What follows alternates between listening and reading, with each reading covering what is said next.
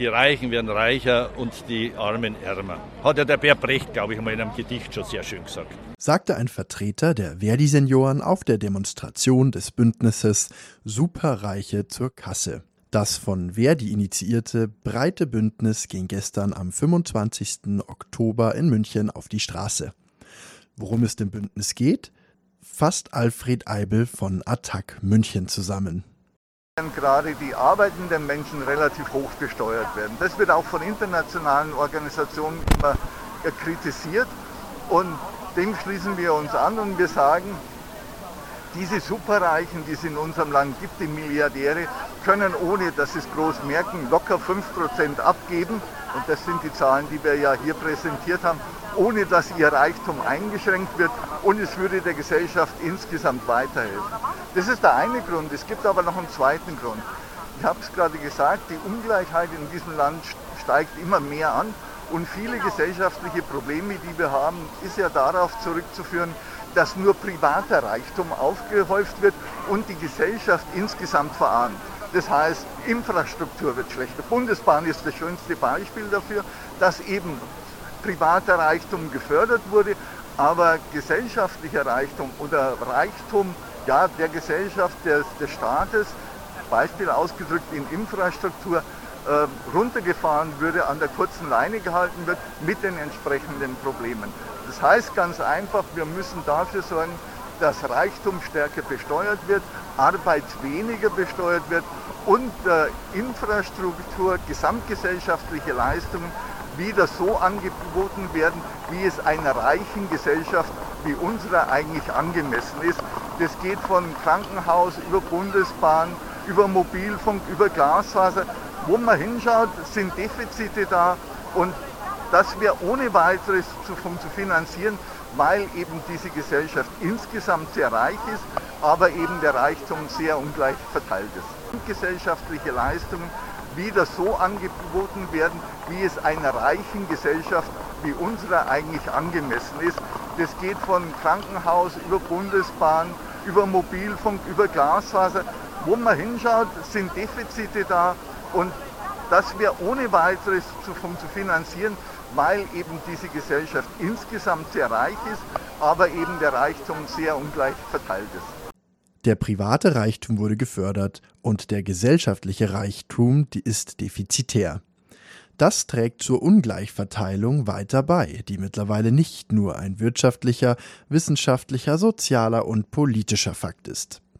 Der Wohlfahrtsverband AWO, der sich in unterschiedlicher Weise um sozial und wirtschaftlich benachteiligte Menschen sorgt, formuliert es so.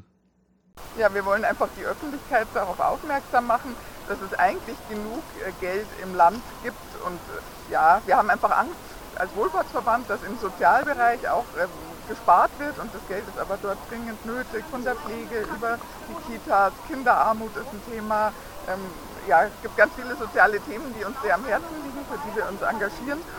Und wenn Herr Lindner ähm, ja, jetzt seine Haushaltspläne vorstellt, dann finden wir eigentlich, dass der Sozialbereich dann nicht entsprechend viel abkriegt und die Prioritäten in unseren Augen falsch gesetzt werden, beziehungsweise wäre einfach Geld zu holen zusätzlich. Und, und, dann könnten wir so viele Probleme einfach lösen, wenn wir wirklich die Superreichen, also es gibt 158 Milliardäre in Deutschland, und wenn man denen nur 5% abnehmen würde, also einfach von denen mehr Steuer verlangen würden, dann könnten wir so, so viel Geld damit, also das wären im Jahr 35 Milliarden, mit denen wir ganz viel Gutes tun könnten und ganz viel für die Gesellschaft tun könnten.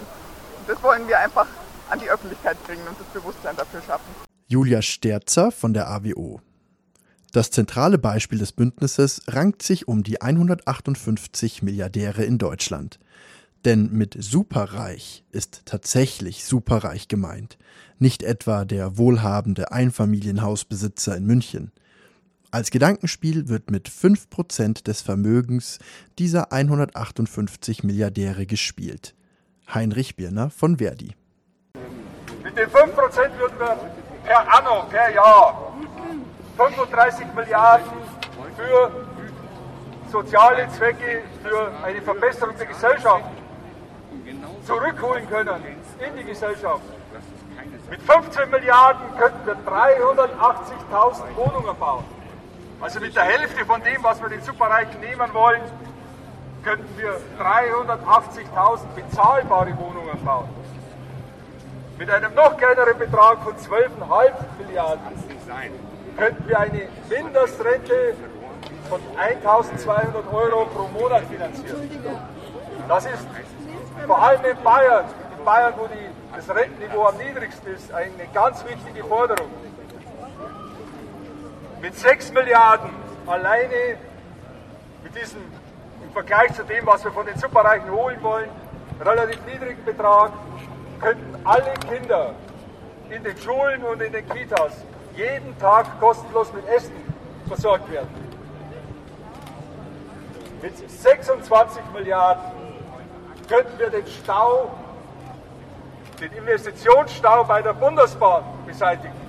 Und wir müssen uns nicht mehr über die S-Bahn ärgern, die nicht kommt, die zu spät kommt, weil das Stellwerk wieder mal kaputt ist, weil die Fernzüge ausfallen oder gar nicht fahren. Ich hatte gestern erst wieder das Erlebnis, dass ein Fernzug ausgefallen ist. Allein 26 Milliarden und damit könnte die Bahn all diesen Investitionsstau beseitigen. Ganz wichtig für unsere Kinder. Mit knapp 50 Milliarden, also mit 46,5 Milliarden, könnte der Sanierungsstau an den Schulen, da geht es um technische Ausstattung, da geht es um die Verbesserung der Toilettenanlagen, der Bildungsmöglichkeiten, der Bildungseinrichtungen. Allein das, dieser Stau könnte mit dem Geld, was wir von den Superreichen holen wollen, finanziert werden. Und ganz all, für uns alle wichtig, keiner von uns will ins Krankenhaus. Und trotzdem brauchen wir die Krankenhäuser, wenn es uns mal nicht gut geht, wenn unsere Lieben gesund gepflegt werden müssen, operiert werden müssen. Mit 50 Milliarden könnten die Krankenhäuser technisch auf den neuesten Stand gebracht werden. Jedoch ist das nicht die zentrale oder konkrete Forderung des Bündnisses, stellt Nicole Gohlke von der Partei Die Linke klar. Das ist, wie gesagt, ein Beispiel. Es ist jetzt nicht so, dass das genau die Forderung ist, sondern es ist ein Beispiel dafür, was man mit dem Vermögen der 158 bekannten Milliardäre in der Bundesrepublik machen könnte, wenn man sie mit ein oder mit fünf Prozent jeweils besteuern würde. Das ist quasi eine Beispielrechnung, um überhaupt sozusagen die Diskussion zu eröffnen. Das ist jetzt noch nicht eine konkrete Forderung des Bündnisses.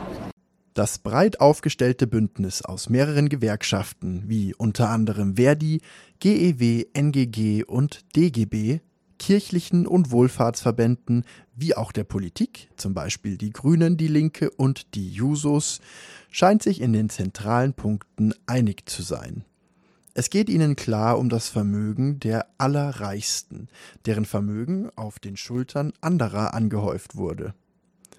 Und es geht nicht darum, das Geld unter allen Privatleuten zu verteilen, sondern es in allgemein gesellschaftliche Infrastruktur zu investieren. Dafür ist zwar der Staat zuständig, doch auch der Staat muss finanziert sein. Der Staat sind wir alle. Doch nicht alle haben Geld. Jeder sagt immer, der Staat muss mir helfen, aber wer ist denn der Staat? Das müssen die finanzieren, die das Geld auch tatsächlich haben. Das sagt die Verdi-Seniorin Helga Tögel. Doch auch wenn sich das Bündnis insgesamt einig ist, scheint es trotzdem Querelen innerhalb der Bewegung zu geben. Jörg Mertens vom Bündnis Hashtag Wir sind armutsbetroffen. Und jetzt sind wir gerade ausgeschlossen worden. Ähm, das heißt also, die Leute, die es am allermeisten angeht, Hashtag Ich bin armutsbetroffen, sind von diesem Bündnis heute ausgeschlossen worden. Man hat uns gesagt, wir dürfen hier unser Banner nicht aufhängen. Nichtsdestoweniger sind die Forderungen sehr nachvollziehbar. Stellen Sie sich vor, man nähme 5% Ihres Vermögens und könnte davon Schulen, Verkehrs- und medizinische Infrastruktur für alle und noch viel mehr bauen. Würden Sie es tun? Täte es Ihnen weh? Oder sähen Sie das Potenzial, dass alle, Sie mit inbegriffen, davon profitieren könnten? Das ist das Schöne an Solidarität. Jetzt gerade in diesen Zeiten, wo der Rechtsruck so übermächtig ist und wo die Entsolidarisierung der Gesellschaft so stark wirklich von so vielen politischen Kräften vorangetrieben wird, ist es ja umso wichtiger, eine Perspektive zu zeigen, wie man eigentlich solidarisch aus dieser Krise kommen kann. Und die liegt natürlich darin, die sehr, sehr großen Vermögen in diesem Lande auch ähm, gerecht zu besteuern und anzutasten und umzuverteilen. So breitenwirksam und simpel das Beispiel des Bündnisses mit den 5% des Vermögens der Superreichsten auch klingt. So schwierig dürfte die konkrete Umsetzung im deutschen Recht sein. Doch an diesem Punkt ist das Bündnis noch lange nicht. Zunächst benötigen sie noch viel mehr Unterstützer und Sympathisantinnen, bevor die regierende Politik sich in Gang setzt. Übrigens gab es selbst von Superreichen schon die Forderung, sie mehr zu besteuern. Es wird also Zeit.